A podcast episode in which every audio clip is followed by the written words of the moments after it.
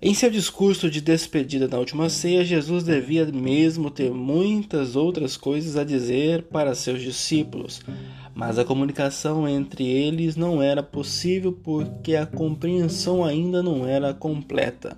Compreensão completa exige um grande amor, um maduro amor. Será preciso que venha o Espírito para que os discípulos e as discípulas compreendam plenamente o ensinamento de Cristo. Os cristãos dos tempos de agora precisam caminhar para a maturidade da fé em Cristo.